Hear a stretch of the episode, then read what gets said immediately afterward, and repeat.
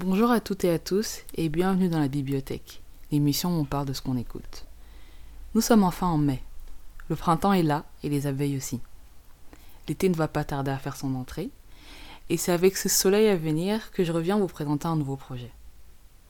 Nouveau ne serait pas forcément le terme le plus approprié ici, car l'œuvre dont il sera question aujourd'hui date de 1976.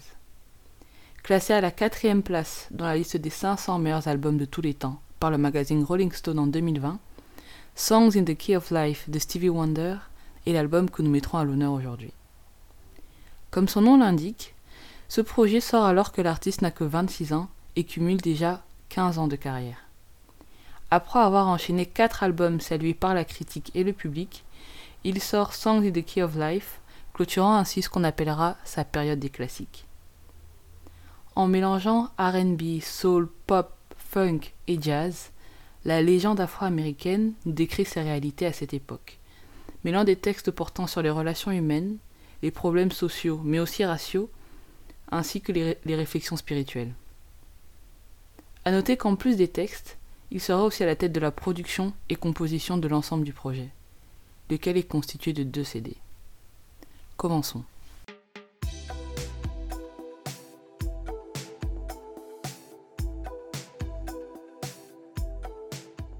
Love is in need of love today est le titre d'introduction.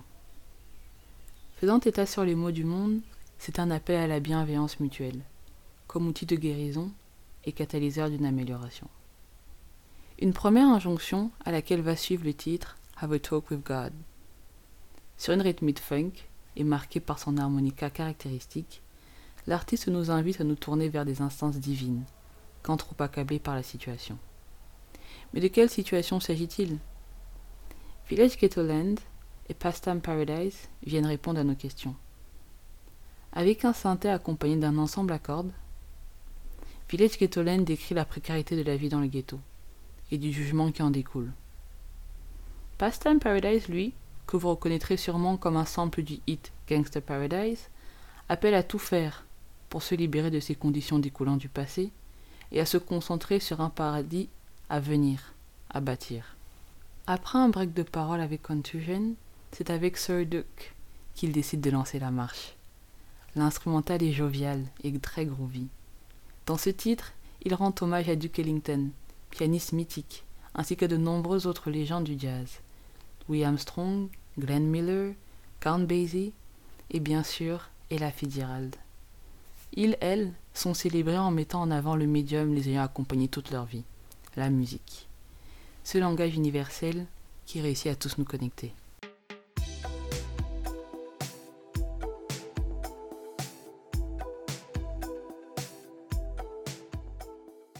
Isn't She Lovely?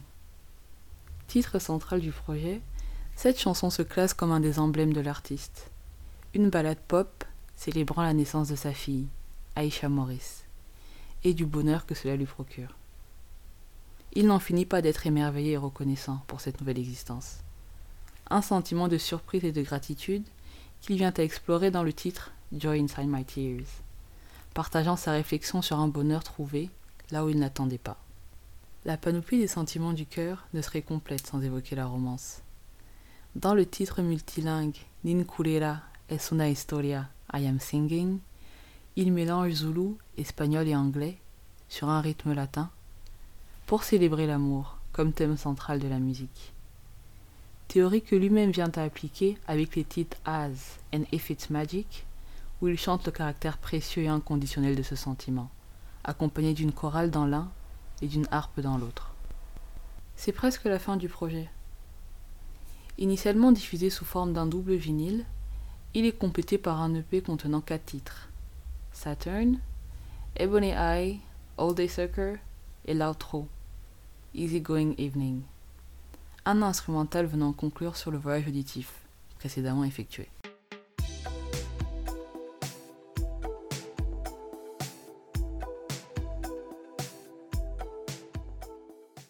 En tout, l'album propose 1h45 d'écoute et s'inscrit comme une de ses pièces les plus abouties. Dans une interview donnée pour le magazine Q en 1995, l'artiste qualifiera lui-même le projet comme un des albums dont il est le plus fier. En effet, la diversité et la richesse des mélodies qu'il présente, avec des textes lumineux et pleins d'espoir, tirent leur force dans sa foi, mais aussi dans son nouveau rôle de père et de la vision de la vie qui en découle, nous dit-il. Sur ce, j'espère que vous avez apprécié cet épisode. J'espère que vous apprécierez encore plus l'album. Et je vous souhaite donc une bonne écoute. Et vous dis à la prochaine.